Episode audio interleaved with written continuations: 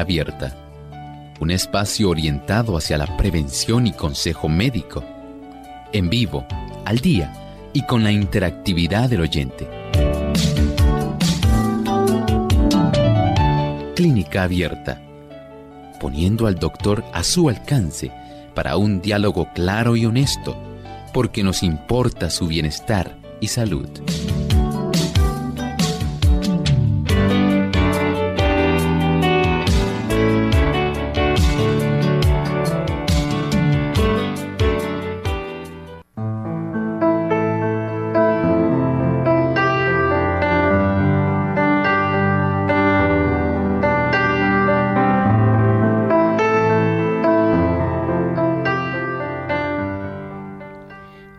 Sean todos amigos a este programa de Clínica Abierta. Nos sentimos muy contentos de poder llegar hasta ustedes en esta hora, en este programa donde hoy vamos a compartir con una invitada especial y esperamos que cada uno de ustedes, sobre todo los padres, presten mucha atención al programa en el día de hoy. Vamos a estar hablando acerca de los problemas del aprendizaje.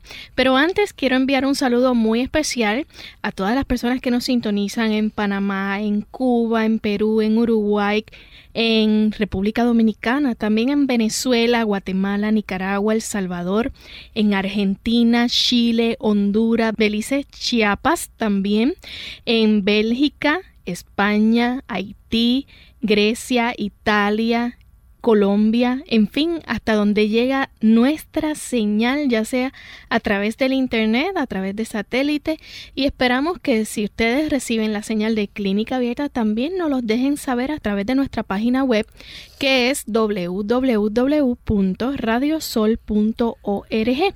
También pueden escuchar este programa y participar en vivo a través del Messenger en clínicaabierta.hotmail.com. En el día de hoy nos acompaña la doctora Yumari Colón, ella es psicóloga y vamos a estar hablando acerca de los problemas del aprendizaje. Para recordarle a nuestros amigos, nuestra invitada que ha estado con nosotros anteriormente, ella este, posee una certificación en terapia de familia, también una maestría en psicología escolar, administración y supervisión, también tiene su centro psicoeducativo, Se Crece, que más adelante pues vamos a mencionar el número de teléfono para aquellas personas que estén interesadas. Bien, hoy con este tema de los problemas del aprendizaje, nosotros queremos decirle a nuestros amigos que estén bien pendientes sobre todo los padres, ya que es un tema de mucho interés. El por qué lo vamos a descubrir durante esta hora. Así que vamos a compartir con ustedes la historia de Sara. Sara estaba en primer curso y la maestra comenzó a enseñarle a leer. Los padres de Sara estaban realmente sorprendidos cuando ella tuvo dificultades.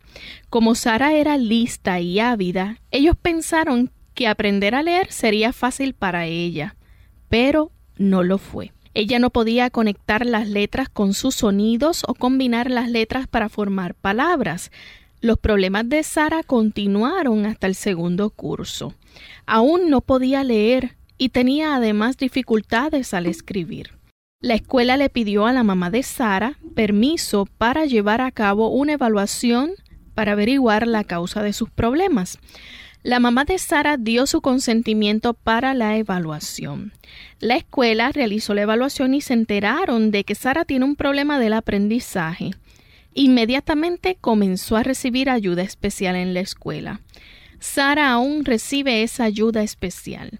Ella trabaja todos los días con un especialista en lectura y con un maestro en la sala de recursos.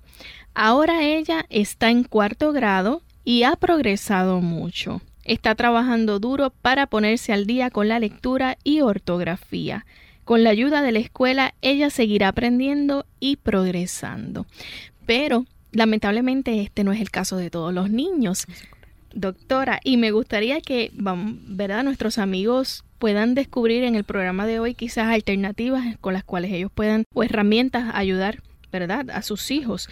¿Qué son los problemas de aprendizaje? Pues muy buenos días, eh.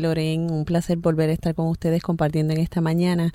Eh, cuando hablamos de, de, problemas de aprendizaje, no solamente nos referimos a un problema en específico, sino se refiere o abarca una serie de problemas o trastornos que se identifican en el área del aprendizaje. Cuando hablamos del área de aprendizaje, vamos a estar hablando o identificando lo que son la lectura, la ortografía, el escuchar, el hablar, el razonar y lo que es el área de cálculo o matemática, donde vamos a estar viendo reflejado estas deficiencias o estos trastornos, como se le llaman.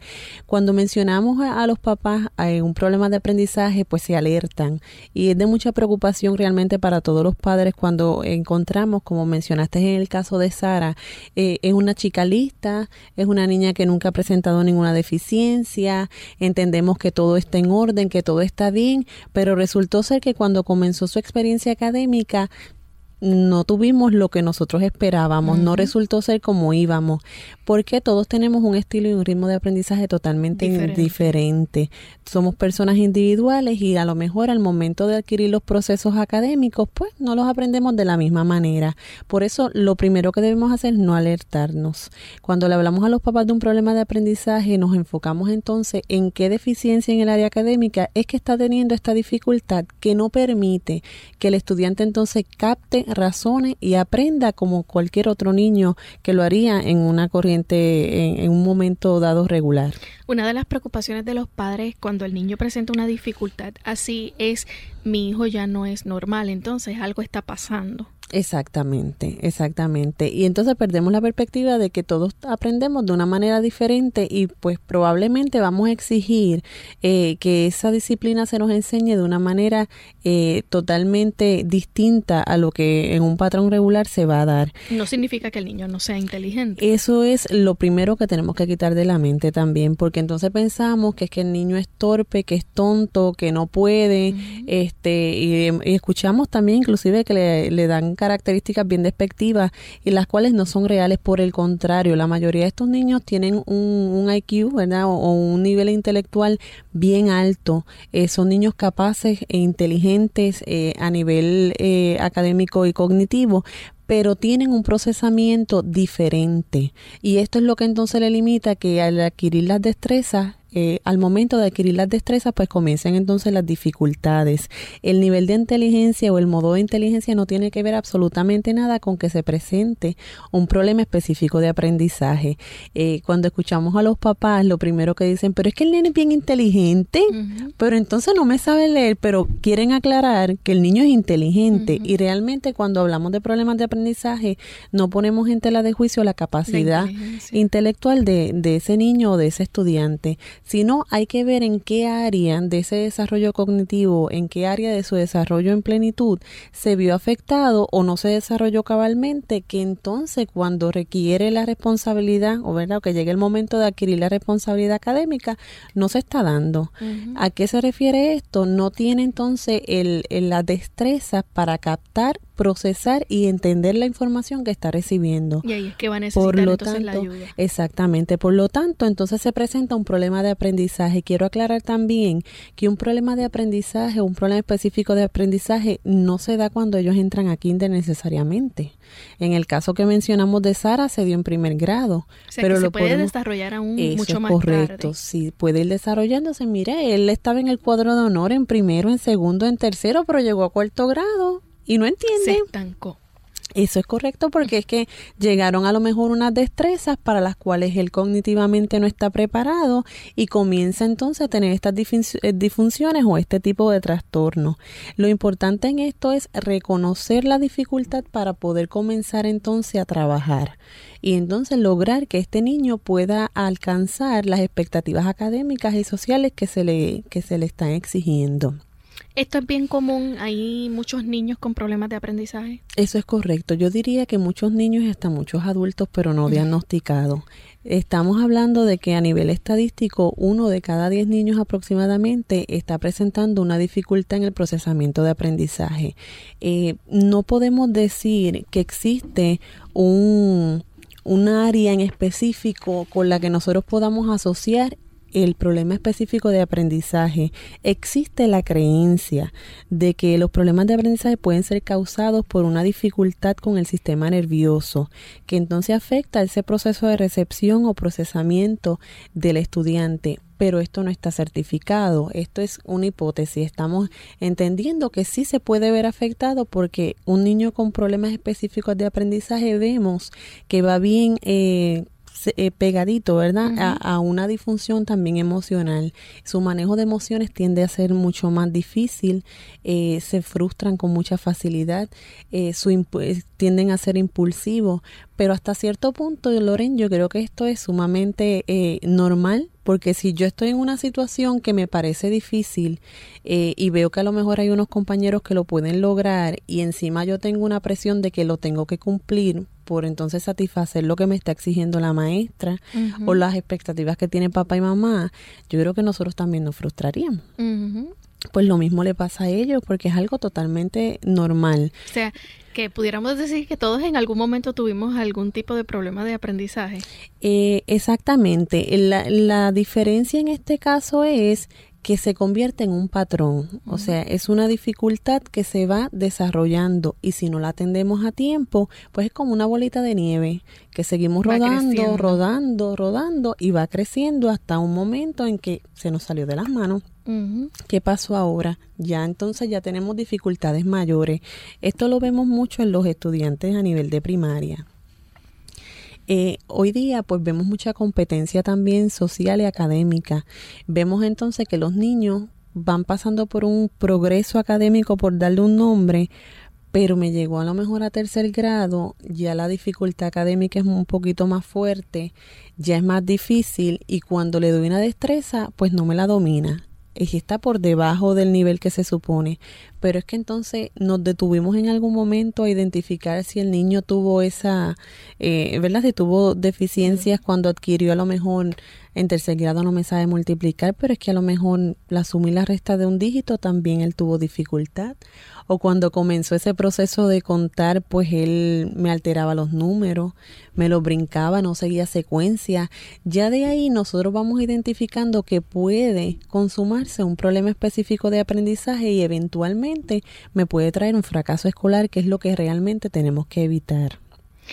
Muchas veces se margina a estos niños y se les clasifica como niños especiales. Yo no estoy muy de acuerdo con eso. Lamentablemente eh, le han puesto un sello y hablamos de niños de educación especial y para mí la educación sencillamente es especial. El aprender, como mencioné al principio, requiere de tomar en cuenta el estilo y el ritmo de aprendizaje que yo tengo. Yo recuerdo que cuando yo entré a la universidad, comencé a trabajar con cálculo y para mí era frustrante porque es que no era que a mí no me gustara eh, o no quería estudiar, pero a mí me causaba eh, estrés. Y recuerdo que en ese momento entramos en un proceso de evaluación y surgió que cuando estaba en cuarto grado, mi maestro de matemática me había dado un fuerte regaño, inclusive me había este pegado con una regla porque yo no supe contestarle un 4 por 5 que es igual a 20. Ahora me lo sé, pero en aquel momento la frustración, el temor, el miedo, y de ahí entonces yo comencé a lo mejor a desarrollar un, un, rezago en ese procedimiento de cálculo, de matemática, que llegué entonces a grande y aquello para mí era lo, más grande del mundo. Y se puede desarrollar un problema específico de aprendizaje así, pero si lo tomamos en cuenta y lo vamos trabajando poco a poco y obviamente en, en apoyo, el, la educación sencillamente va a ser eh, un éxito, no se convierte en algo especial de otro mundo, sencillamente especial por lo interesante y por, la, por lo que estamos logrando, no porque sea de otro planeta. ¿Se sabe cuáles eh, serían las causas de que un niño padeciera problemas de aprendizaje? No, como mencioné, se cree que puede estar asociado con el procedimiento del sistema nervioso, pero no existe nada que nos pueda decir a nosotros, ¿verdad? Que, como los catarros, veíaste una pruebita de sangre, un análisis y entonces identificamos que sí, que, que, que es que tienes esta deficiencia. No existe nada. Tenemos que ir verificando y evaluando todo ese patrón académico, tomando en consideración todo su desarrollo, ese desarrollo emocional, ese desarrollo cognitivo, el desarrollo físico de ese niño para entonces determinar a qué se, se debe o a qué surge ese problema específico de aprendizaje. Si hay unas señales que son frecuentes y que nosotros entonces ya como papá, como mamá o como maestro podemos estar pendiente e identificar si realmente eh, podemos prever que puede haber un problema específico de aprendizaje, eh, si lo podemos ver si el niño eh, se le dificulta seguir y entender instrucciones. Eh, puede ser un niño a lo mejor de dos o tres añitos, se mira, pero es que yo le digo las cosas 20 veces y 20 veces es como si hablarle a nadie. O comienza, es que él tendrá problemas de audición, es que tendrá problemas visuales porque a lo mejor no comprende. O le decimos, mira, Juan, ve y búscame el libro. ¿Que te busque qué? Juan, ¿qué te dije que buscara? No sé. ¿Qué tú quieres que te busque? O sea, está entonces presentando esa dificultad para entender y razonar lo que yo le estoy pidiendo. Por ende, no me va a seguir las instrucciones. Eso ya es un problema porque cuando está en el salón de clase requiere que haya esa disciplina para entender, comprender y seguir las instrucciones. Eh, lo segundo es dificultad para entender o recordar lo que se le acaba de decir. Fulanito, que vayas y cierres las ventanas, pasa el rato parece que está en, otro planeta. Mira, cerraste la ventana, ¿qué? Es que yo te lo dije cuándo. Se lo acabas de decir y es como si no lo entendiera. Eso se da mucho en el salón de clase cuando están dando las instrucciones y el maestro le dice, abran el libro en la página tal y escriban tal y de momento me dice, mire, Missy, ¿qué fue lo que dijiste? ¿En qué página? Lo acabamos de decir. ¿Qué pasa si yo no atiendo eso? Cuando vienen los dictados va a ser la misma deficiencia. Claro. Porque es el mismo trastorno, me está presentando la misma dificultad. Todavía sabemos que hay otras señales que nuestros amigos y padres deben conocer, pero vamos a hacer nuestra primera pausa, amigos, y cuando regresemos continuaremos aquí hoy hablando en Clínica Abierta sobre los problemas del aprendizaje. El rollo. Hola, habla Gaby Sabalua Godard en la edición de hoy de Segunda Juventud en la Radio, auspiciada por AARP. Los buenos recuerdos son imborrables. Sentarse una tarde de domingo a hojear un viejo álbum de fotografías es un placer que nadie puede negar. Aunque resulte nostálgico ver las sonrisas de nuestros hijos pequeños, no por ello dejamos de advertir que sus imágenes podrían necesitar un poco de ayuda. Pero no te desalientes. Aprovecha las caras angelicales de tus nietos, la ternura de tu mascota y la belleza de los paisajes, pues a continuación enumeraremos los secretos para unas fotos estupendas. Toma muchas fotos, considera que la práctica hace al maestro. Al igual que en la vida cotidiana, el retrato, el contacto visual hace la diferencia. Si tu objetivo es tu nieto de dos años, busca la manera de colocarte a su altura en vez de tomar la foto desde muy arriba. Hay muchas tomas que se arruinan si no se pone atención al fondo. Un fondo liso enmarca a la perfección a nuestro modelo. ¿Y cuál es el secreto mejor guardado de los profesionales? Usar el flash del día a la hora de perfeccionar nuestro retrato es básico combinar la luz ambiente con el flash. La luz solar puede crear desfavorables sombras en la cara. Impídelo utilizando el flash para iluminar tu objetivo, ya que suaviza las sombras ásperas e ilumina los ojos. El patrocinio de AARP hace posible nuestro programa. Para más información, visite aarpsegundajuventud.org.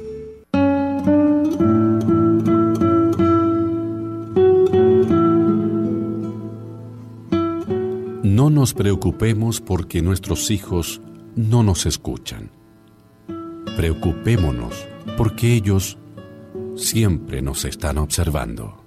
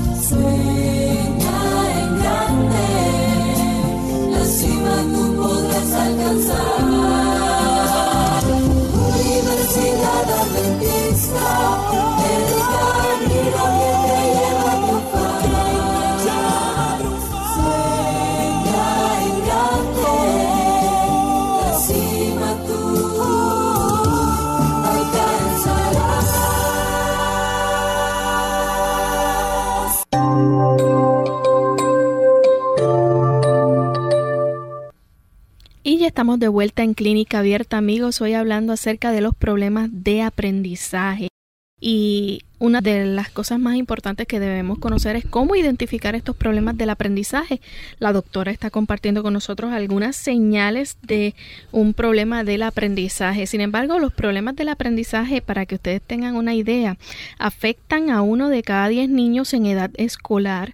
Son problemas que pueden ser detectados en los niños a partir de los cinco años de edad y constituyen una gran preocupación para muchos padres ya que afectan al rendimiento escolar y a las relaciones interpersonales de sus hijos. Así que vamos a seguir descubriendo en este programa otras señales de un problema del aprendizaje, doctora. Sí, cómo no. Ya habíamos mencionado lo importante que es nosotros eh, identificar si el niño está entendiendo y siguiendo los patrones de instrucciones. Mencionamos también pues que la dificultad para recordar eh, información que le acabamos de ofrecer. Ya cuando comienzan su experiencia académica podemos notar también que puede tener dificultad o comete errores al leer en voz alta y repetir eh, o detener a menudo esa, esa información que está leyendo, como también puede verse en que no domina los procesos fonéticos o la concienciación fonética, que es pues yo reconocer las letras, la unión de las letras, lo que va a ser entonces el proceso básico de lectura. Comienza entonces a, a ese proceso académico de, de lectoescritura, pero no está dominando esas destrezas básicas, ni de lectura, ni de letreo, reconocimiento, escritura y también se da en matemática. Cabe eh, mencionar, Loren, que un estudiante no necesariamente el problema específico de aprendizaje se da en todo lo que es la escuela. A lo mejor él puede estar leyendo muy bien, comprendiendo muy bien, pero cuando va a los procesos matemáticos, pues invierto a lo mejor los números y se me hacen esa, esa, ese cálculo, pues entonces se me dificulta como puede ser viceversa, que puede ser que entonces en matemática domine esas destrezas, pero a lo mejor entonces los procesos de, de lectoescritura, pues entonces comienzo a tener dificultad. O sea que ya eso lo podemos comenzar a ver desde que inician a lo mejor el kindergarten o el, los grados eh, primarios, ya nosotros podemos identificar si el niño está asumiendo o alcanzando esas exigencias o esa responsabilidad académica que se requiere a, ese, a esa edad. También puede eh, mostrar dificultad en no comprender lo que lee, como mencionar. Eh, también puede tener una dificultad en mover las letras, comienza invertir las letras, que no necesariamente tiene que ser dislexia, que es una de, la, de los trastornos que podemos llamar como problemas de aprendizaje, pero sí puede presentarse también. O sea, tenemos que identificar todas las áreas en las que el niño no está desarrollándose acorde con las exigencias que, que se le requieren. Tenemos que tomar entonces también en consideración cómo es el agarre del lápiz del niño, como si está recortando bien, si sigue la línea, si sigue el patrón, si se sale mucho del círculo, del cuadrito del muñequito que está coloreando, si puede eh, leer una historia y cuando nosotros entonces le pedimos que escriba de qué estaba hablando, de qué trataba, le resulta fácil o si lo puede recordar y me lo puede comunicar verbalmente pero no necesariamente escrito, ya eso me está presentando en una, me, está dando un índice de que existe una dificultad o puede ser un problema de aprendizaje. Debemos eh, eh, verificar también si está aprendiendo el lenguaje en la forma correcta, si no va si su vocabulario es limitado. O, el vocabulario está en funcionamiento.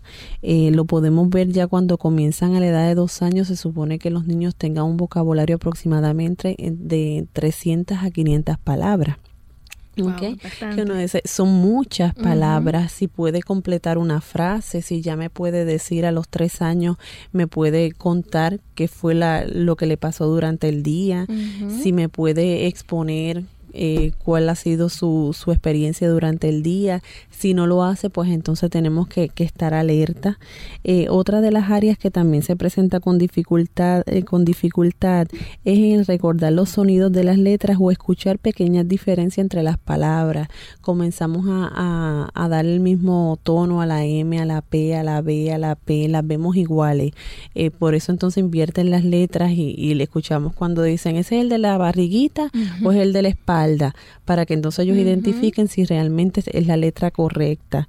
Puede tener dificultades, como había mencionado en instrucciones, puede ser que él no interprete bromas, le hacemos un chiste y pasa a lo mejor media hora y entonces que se ríe, que de eso todos tenemos un poco en algún momento. Puede ser que no las comprenda, igual que las historietas, mira, se sienta a ver muñequitos un rato y aparentemente es como si no los entendiera o pregunta constantemente, mami, ¿por qué se ríe? Mami, ¿qué fue lo que pasó? Porque él se fue al otro lado y no siguió al amigo. O sea, tenemos que estar bien pendientes de cómo ellos realmente están recibiendo y procesando esa información y cómo entonces la expresan. La otra dificultad que también podemos ver es el que pronuncien mal las palabras o usan una palabra incorrecta que puede sonar similar, pero no es la que necesitamos. Puede tener problemas en organizar lo que él o ella desea decir y no pensar la palabra que necesita para escribir o conversar. Esas son otras deficiencias que nosotros podemos notar que no necesariamente van a aplicar al ambiente escolar, pero si nosotros como papá, desde el contexto familiar, el social, nosotros podemos estar alertas y decir, me preocupa porque fulanito no me está explicando las situaciones o se molesta y no me dice exactamente qué fue lo que pasó. O sea, tenemos que estar bien alertas de todas las áreas de desarrollo de nuestros niños para identificar con tiempo y prontitud si puede presentarse un problema específico de aprendizaje y no esperar entonces a que haya un fracaso escolar. ¿Qué sugerencias tenemos para los padres que presencien, digamos, algunas de estas señales que puedan eh, manifestar sus hijos y ellos digan, entonces, bueno, me preocupa esto de mi hijo, ¿cómo lo puedo ayudar? Lo importante es reconocerlo. Tenemos que identificar si existe o si estamos viendo en nuestros hijos que existe esta deficiencia, o sea, no me se está desarrollando como a lo mejor vemos a otros niños, o pues ya nosotros más o menos sabemos cómo debe ser el desarrollo de, del, del niño, del estudiante, pues ¿qué podemos comparar? Donde nosotros vemos exactamente que nos está dando una alerta, pues vamos a identificarlo y de ahí entonces tomar en cuenta y buscar una alternativa profesional para identificar si existe alguna ayuda. Si ya está en el contexto académico, pues tomar en cuenta cuál es esa experiencia eh, con la maestra, cómo le va el día, cómo ella lo ve en su funcionamiento cuando le exige el trabajo académico, cómo está trabajando, compararlo entonces y buscar una alternativa profesional para entonces identificar si se nos está presentando o no un problema específico de aprendizaje. Ya una vez esté identificado el problema, que como mencioné, un problema específico de aprendizaje abundan muchas áreas podemos estar hablando de muchas de muchas dificultades de una y es algo que puede durar siempre o que se puede corregir y desaparecer se puede corregir se puede corregir. No que es, no necesariamente desaparecer pero sí se corrige y aprendemos a cómo manejarlo ¿ok? tenemos entonces que identificar en qué área es que se está dando esa dificultad. Una vez se haga esa evaluación, nosotros entonces podemos estar claros si se está dando en estos cuatro grandes rasgos es en la lectura, se está dando en la escritura, si es que está invirtiendo y variar el, tamaño de las letras, el reconocimiento no es el mismo, eh, si es que entonces en su vocabulario como tal no se está dando, debemos entonces identificar si ese problema de aprendizaje se refiere más al área auditiva, es al área verbal, es en el área de las matemáticas. Estas tres que mencioné anteriormente reflejan más en el área de la lectura, pero entonces sí tenemos el área de las matemáticas. Y en el otro gran rango que tenemos que evaluar también en el área social o emocional cuando vemos pues un niño hiperactivo que con bajo autoestima, con su bajo nivel de atención, son los grandes rasgos que nosotros debemos identificar. ¿Por qué? Porque a la hora de trabajarlos y tratarlos no se trabajan de la misma manera. Y pues como para no irnos a jugar de piñata con ellos, identificar exactamente dónde es que tienen la necesidad para nosotros trabajar. Loren, de verdad que la, la participación de los papás es sumamente importante, sumamente importante. A veces pensamos que esto es un trabajo del profesional que se tiene que encargar y los papás tienen que estar al tanto de lo que está pasando para poder ayudar a sus hijos. Para poder ayudarlos, ¿saben por qué? Porque para los niños los papás son pues yo siempre he dicho el sol y la luna. Sí, las dos partes más, importantes. Si entonces refuerzan eh, el, ese proceso de, de, recuperación va a ser mucho más saludable, mucho más, rápido. Pero si por el contrario nos dedicamos pues a criticar, a exigir lo que sabemos que no podemos, que no puede dar. Y a dejarlo solo, no nos sienten Y a dejarlo solo, pues entonces, ¿qué vamos a lograr? Frustración, que entonces emocionalmente ya no... Más rezago, menos eh, interés. Exactamente, entonces pues van a haber muchos más problemas que los vamos a estar viendo en el área escolar, así también como en el área social, porque es donde, donde exactamente se va a ver reflejado. ¿Qué podemos hacer como papá y como mamá? Elogiar al niño. Tan pronto veamos algún, alguna área donde el niño lo hizo bien, vamos entonces a elogiarlo por más mínimo que sea. Mire, a lo mejor está haciendo la asignación y pues tiene ocho años, tiene nueve años, ya tiene que estar multiplicando, pero sabemos que tiene esa dificultad, pero se sentó y pudo sumar a lo mejor de un dígito, de dos dígitos, vamos a elogiarlo, lo lograste, qué bueno, lo hiciste muy bien. Vamos a tratar de celebrarle todas las oportunidades donde él pueda presentarse que tiene la capacidad. ¿Por qué? Porque lo estamos motivando. Y los padres pueden percibir también en qué los niños tienen talento o, o en qué son buenos y qué área pueden explotar y desarrollar en ellos. Claro, y en qué área entonces pueden, cuáles son las fortalezas y cuáles son las debilidades que tiene el estudiante, pues vamos a desarrollar esa fortaleza con el fin entonces de proveerle alternativas al estudiante. Vamos a hacer nuestra segunda y última pausa, amigos, pero no se retiren, que vamos a continuar brindándoles algunos consejos y alternativas para que como padres tengamos las herramientas para trabajar con nuestros hijos en los problemas del aprendizaje, así que no se retiren.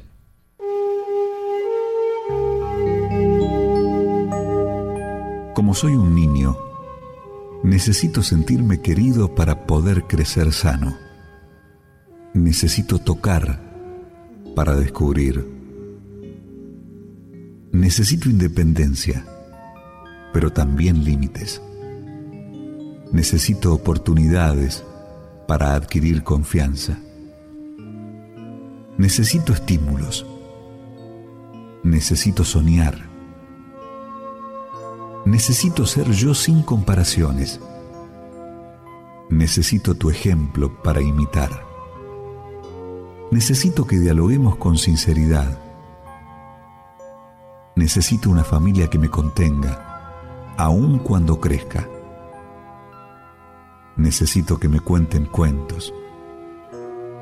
Necesito jugar para aprender. Pero sobre todo, necesito tiempo, mucho amor y toda la comprensión. Solo así seré un niño feliz ahora y un adulto maduro y responsable mañana. Pediatras preocupados por la obesidad infantil. La obesidad en los niños es una epidemia muy seria. Son propensos a diabetes, alta presión y otras condiciones. Los daños emocionales son terribles. Pueden quedar incapacitados. Eso puede evitarse. Laurita tiene un buen consejo. Amiguita, amiguito, protejan su salud, coman saludable, hagan ejercicio, vigilen su peso, da un buen ejemplo a mamá y a papá. Mensaje del Colegio de Médicos Cirujanos de Puerto Rico, la Asociación de Radiodifusores y esta emisora protegiendo la salud de nuestro pueblo. Clínica Abierta. Y ya estamos de vuelta en Clínica Abierta, amigos. Hoy hablando acerca de los problemas del aprendizaje que básicamente lo podemos resumir que son problemas ya sea en lectura, escritura, auditivo o matemáticas. Eso es correcto, como también la parte pues social, y, emocional, que es bien importante, que como mencionamos al principio, Loren se ve bien ligada ¿Por qué? Porque al momento de nosotros exponernos y nosotros expresarnos, pues si no, las cosas no nos salen bien, pues nos vamos a frustrar y ahí pues es que entra la parte emocional. Estábamos dándole recomendaciones a los papás. Que decir, doctora, que a mí me causaba mucho estrés en la escuela cuando yo tenía que dar un informe oral. Detestaba pararme al frente del salón a hablar delante de la maestra o de todos los estudiantes por temor a que se burlaran de mí en algo.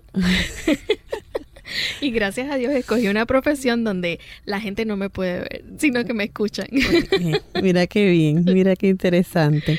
Pues como mencionábamos, alternativas o consejos para los papás para que ayuden ya una vez identificado este trastorno, esta deficiencia a nivel del aprendizaje, vamos entonces, ¿qué podemos hacer como papá? ¿Qué podemos hacer en casa? Que va a ser un ambiente sumamente importante eh, y de cambio para, para el, el para que el niño pueda ser exitoso académicamente. Mencionamos el elogiar a los niños. Cualquier detalle, cualquier área que nosotros veamos, identificamos que hubo un proceso, vamos entonces a elogiarlo, vamos a decirle, sí que bien lo hiciste, ves que tú puedes. Una motivación, un estímulo. Definitivamente. Lo otro que debemos hacer es averiguar cómo aprende el niño. Es, mi niño aprende visual, mi niño es más auditivo, mi niño es más kinéstico. O sea, ¿qué significa esto? Necesita ver para poder entender y comprender la información o es solamente escuchando eh, o es solamente tocando, eh, debo tocar, o sea, identificar cuál es su estilo de aprendizaje y como mencionabas ahorita, utilizar entonces su fortaleza para que adquiera el mismo, para que adquiera ese aprendizaje.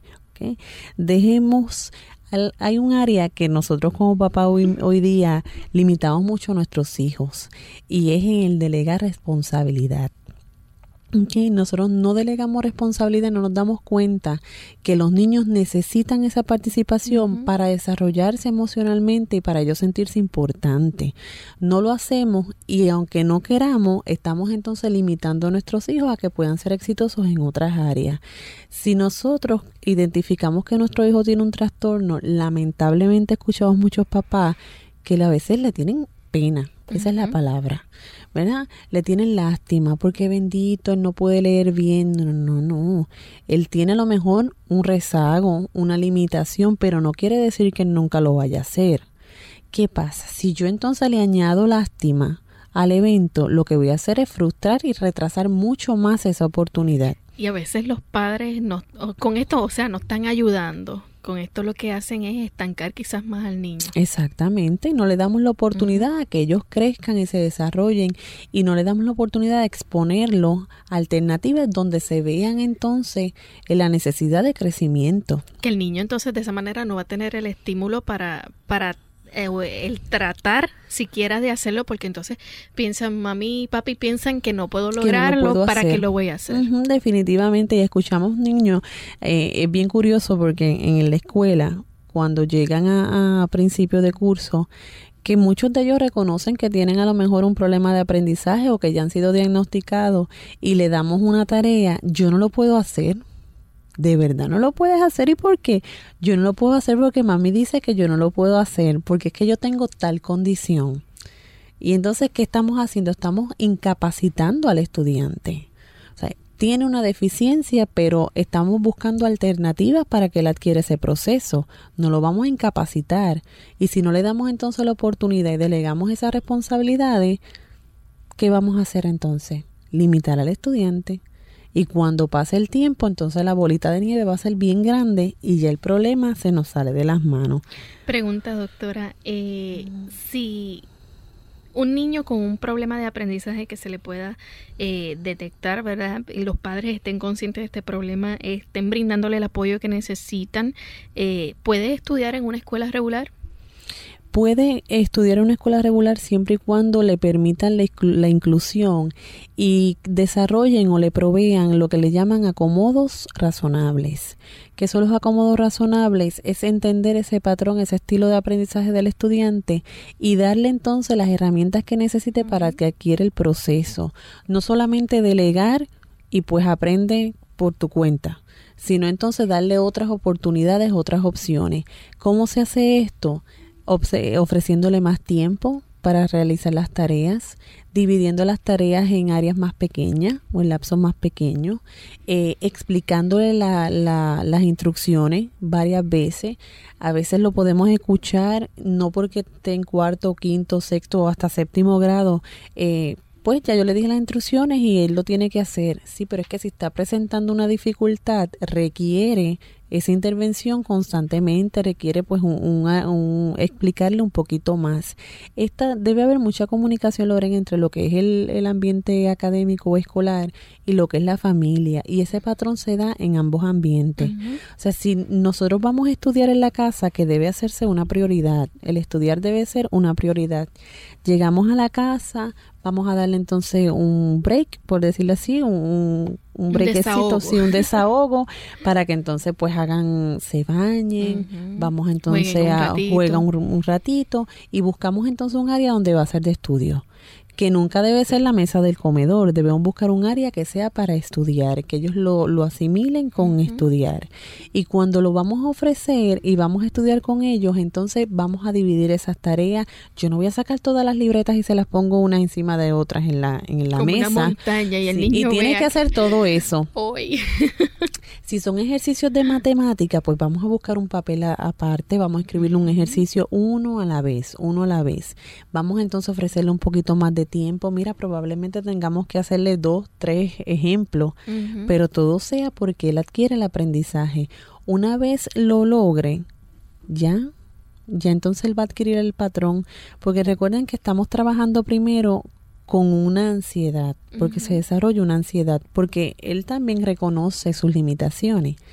Y si entonces ya tiene la expectativa de lo que va a esperar el mami, de lo que va a esperar el papi o de lo que va a esperar el mimisi, y entonces sé que no lo voy a lograr, ya automáticamente se frustra, se detiene y no, no progresa. Pues entonces vamos a buscar estas otras alternativas, estos otros acomodos para que entonces pueda funcionar. Eh, tienen que estar bien pendientes de la salud mental de los niños. Y cuando menciono salud mental me refiero a su autoestima, a cómo ellos se sienten, eh, con qué ellos este, pueden realmente lidiar, qué áreas son su, no todos son dificultades, tienen fortalezas, estoy desarrollando esas fortalezas, realmente mi hijo se siente importante, realmente se siente competitivo. Vamos a buscar esas áreas donde realmente el niño es bueno para entonces darle otra oportunidad de que él sienta de que es capaz, de que tiene oportunidades. Pero vamos entonces a esas otras áreas que donde tiene dificultades, tratar de ofrecerle otras alternativas para que pueda adquirir ese proceso. Y es bien importante que los papás entiendan que los niños también se pueden equivocar, porque nosotros todos nos equivocamos en algún momento cuando fuimos aprendiendo en el camino. No es, que de, una sola practicada, o sea, lo van a hacer perfecto. Necesitan práctica, necesitan consistencia y estar ahí ayudándoles todo el tiempo. Y por eso es que es tan importante la, la participación de papá y de mamá, porque no todo lo podemos dejar solamente a la escuela.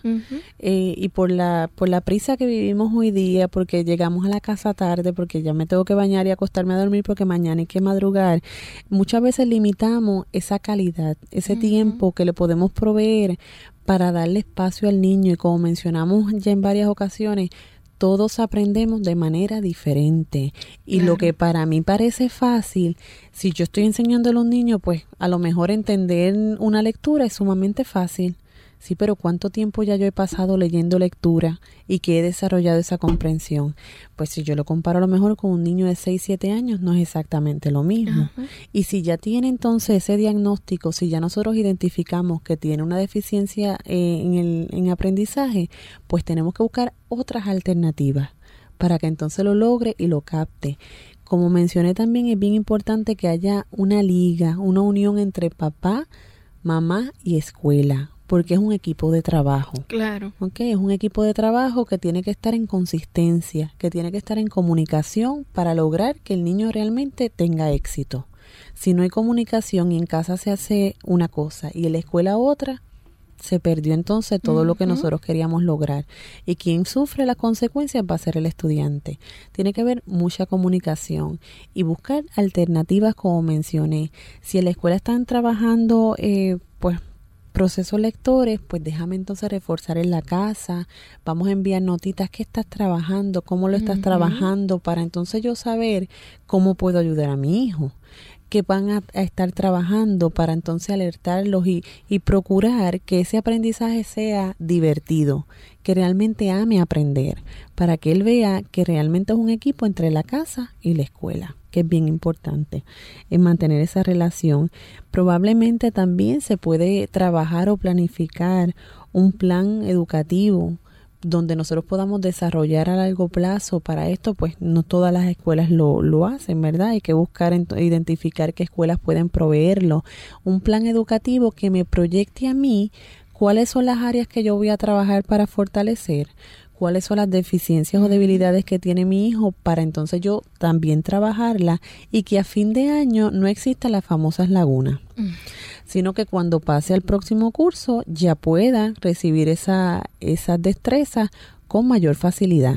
No necesariamente pues complicarse más la vida ni complicarse más la, existencia, ¿verdad? Debe mantenerse con eh, una buena relación entre el factor escuela y factor casa todo el tiempo, porque esto le va a dar estructura, le va a dar patrón y le va a dar seguimiento al estudiante. Esta área también eh, quería mencionar la, la estructura en la casa. Los niños eh, que tienen alguna deficiencia en su desarrollo y los niños en general, por eso yo le digo a los papás, si ellos supieran lo que tienen que hacer, fueran lechuguitas. Mm. Y no son lechugas, son niños, por eso envían mamá y papá.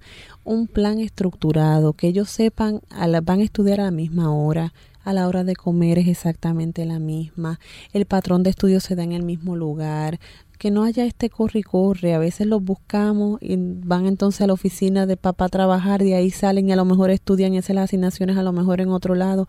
Esto no es saludable. Esto crea inestabilidad y a nivel emocional afecta muchísimo y lo vamos a ver entonces las consecuencias a nivel académico. Mucha estructura, mucho patrón y mucho seguimiento para que ellos entonces se vayan acoplando y ya sea como un mecanismo. Construimos un mecanismo y ese mecanismo va a ser el que va a estar en funcionamiento.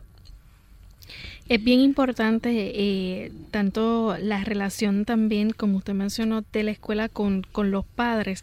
Y una de las cosas yo diría que, que se puede hacer es mantener una buena relación con el maestro de nuestros niños. Yo, yo digo que ellos son como la mamá o el papá que están ahí ocho horas adicional, ¿verdad? este, en el colegio con ellos o en la escuela.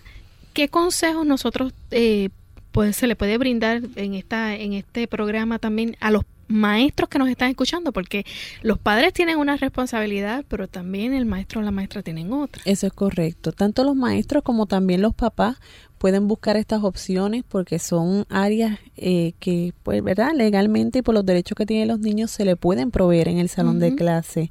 Hablamos de ello y mencionamos dividir las tareas en etapas más pequeñas. Si va a tomar un examen, probablemente él un examen de cuatro, cinco, tres, cuatro páginas no lo va a poder hacer. Pues vamos entonces a hacerlo más pequeñito. Yo siempre le digo a los maestros, ¿qué necesidad muchas veces hay de que un estudiante me haga 30 ejercicios de la misma destreza si a lo mejor con 10 me está diciendo que ya lo sabe? Pues este tipo de estudiante, si yo le pongo el frente un papel con 30 ejercicios, no me los va a hacer. Pero si a lo mejor yo le doy 10 ejercicios en un espacio amplio, claro, él me va a demostrar que la destreza la sabe y requiere a lo mejor el mismo tiempo que otro que puede hacer 30.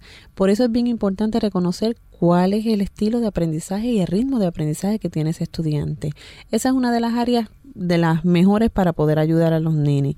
Eh, otra de las áreas que también podemos eh, proveerle a los estudiantes es ofrecerle más tiempo más tiempo a la hora de completar el trabajo escolar o al momento de completar una prueba, un examen. Vamos entonces a proveerle más tiempo, probablemente está en esos 45 minutos, no le dio tiempo. Vamos a darle a lo mejor 20 o 25 minutos adicionales en otro momento de la clase o en otra área para que entonces complete su trabajo. Importante, los maestros deben verificar constantemente que el material esté en la libreta y que esté escrito. Y para eso, pues mira, eh, dimos unas palabras de vocabulario, terminamos, déjame verificar el UNICIE, porque esa es una de las áreas que mm. más se da el UPS. Es que no me dio tiempo de copiarlo. Es que no, no pude copiar todo. Pero entonces ¿qué, qué recursos yo le estoy ofreciendo para que eso se minimice definitivamente? Eh, debemos permitir al alumno también con problemas específicos en la lectura que pueda usar libros grabados. Existen diferentes alternativas para que ese proceso de lectoescritura se dé, eh, que sea pues con dibujitos, que sean los read along, que los escuchamos mucho, vienen muchos de Disney, que escuchamos el CD y también la lectura. Eso es para que el estudiante que aprende auditivo pueda tener reconocimiento así como el visual y ese se dé el complemento para adquirir el proceso de lectura. O sea, es una alternativa, es buscar alternativas para que se dé.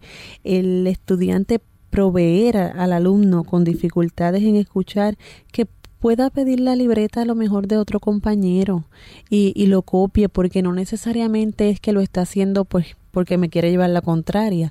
Es que si tiene una dificultad en el área de escuchar o de su procesamiento auditivo pues necesita la intervención o la ayudita de, de, otros compañeros. Eh, permitir al alumno también, eh, a lo mejor con, con dificultades en escribir, que utilice la asistencia tecnológica o el equipo tecnológico, pues para ayudarle a minimizar esas deficiencias que tiene a lo mejor en el área de ortografía, de gramática. Es, es Loren, buscarle alternativa, es realmente hacer la educación especial. Y no, cuando hablamos de educación especial, no es pues porque tenga un, sello o estemos hablando de, de, un grupo de niños en específico.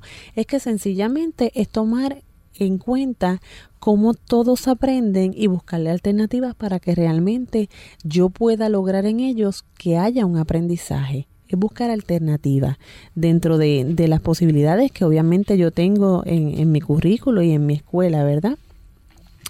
Eh, otra de las áreas que vemos afectada en estos niños, como mencioné, era la social emocional. Si nosotros como papá o como maestro vemos que el niño interrumpe una conversación sin pedir permiso, no regañemos. Le recordamos, estamos hablando. ¿Cómo se dice? Se dice permiso. Y entonces permitimos que realice el ejercicio aunque ya haya pasado el evento para entonces irlo enseñando. Es darle estructura. O sea, no debemos tomar las cosas o, sus acciones muchas veces como personales porque no lo son. Esto es algo, los problemas específicos de aprendizaje, eh, Loren, ellos lo exponen y no se dan cuenta muchas veces de que lo están haciendo. Es sencillamente parte de su proceso, pues que nos resta a nosotros buscar alternativas para que ellos entonces lo logren y lo aprendan. Y nosotros identificamos cuando se está haciendo pues por burla o cuando se está haciendo porque realmente hay una necesidad.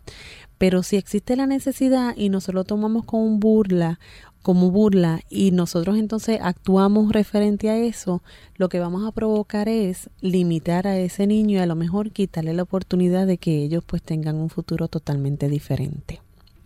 Hay otras este, sugerencias que se pueden hacer o otras alternativas que, que podemos velar en los niños. Sí, como no. Ya en el salón de clase también podemos eh, el estudiante puede confundir a lo mejor los símbolos matemáticos y leer mal los números, pues mira, vamos a buscar unos visuales, vamos a permitir a lo mejor que cuente, sí, el 3 y el 8, el 5 entonces al revés, pues no vamos a tacharlo, vamos a escribírselo correctamente y a lo mejor vamos a, a, practicarlo varias veces, vamos a permitir que a lo mejor use los deditos para contar o que use cualquier otro instrumento para alcanzar pues la suma y la resta cuando estamos trabajando esa área, porque es una deficiencia que vemos mucho.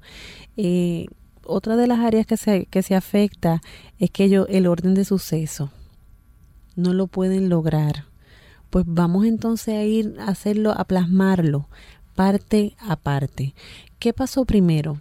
¿Tú recuerdas cuando comenzamos a leer que el osito fue al bosque y después qué hizo? Y poco a poco es darle dirección para que ellos alcancen, como que cojan la línea, lo recuerden, lo puedan atar y puedan continuar. Darle como lo, los inicios, sí, una, una ayudita, ¿ok? Eh, puede a lo mejor no saber comenzar una tarea o cómo seguir desde allí, pues deben dedicarle un tiempo individualizado, es sacar un rato para entonces explicar al estudiante, a lo mejor di la clase en conferencia, di todas las instrucciones y vemos este que se quedó en el limbo. pues no, a lo mejor no es que no me lo pueda hacer, pero requiere mi intervención directa. Pues como maestro me le puedo acercar y puedo darle entonces ayuda directa. Mira, recuerda, lo que vamos a hacer es esto y esto y esto. Una vez se dan las instrucciones que yo te dije que hiciera, Ah, ok. O sea que tengo que hacer qué y le estoy dando la oportunidad que él lo vuelva a repetir para que entonces se fían si lo pueda lograr.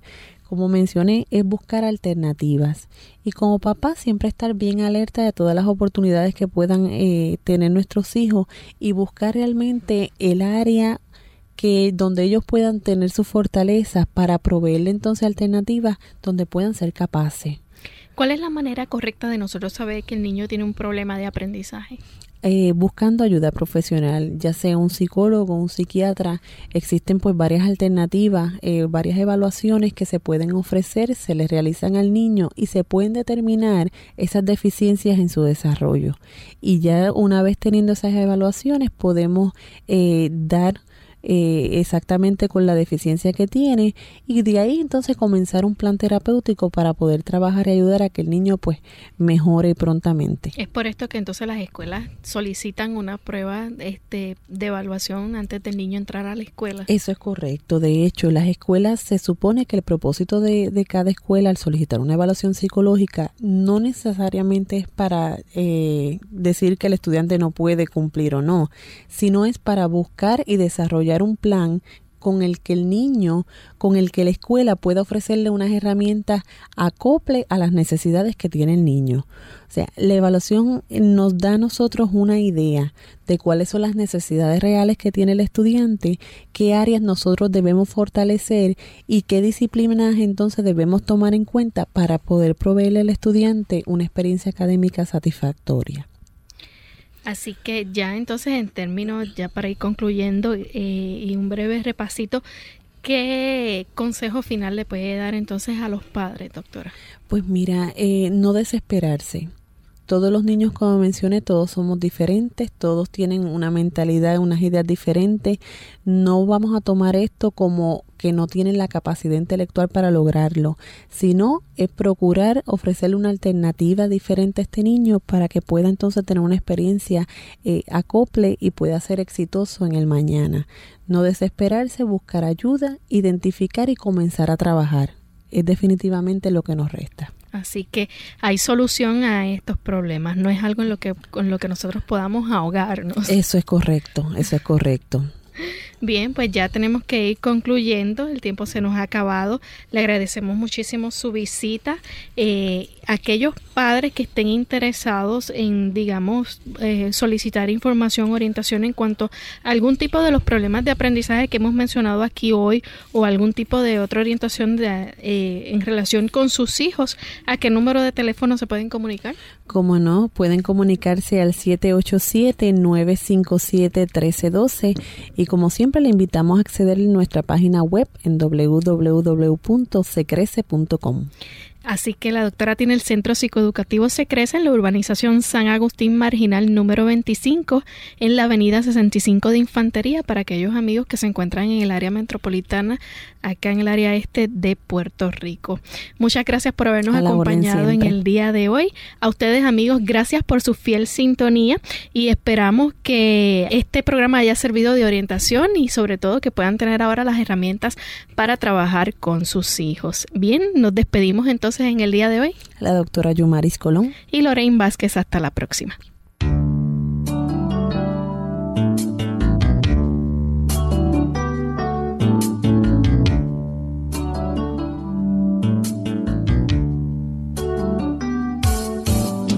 Clínica abierta. No es nuestra intención sustituir el diagnóstico médico.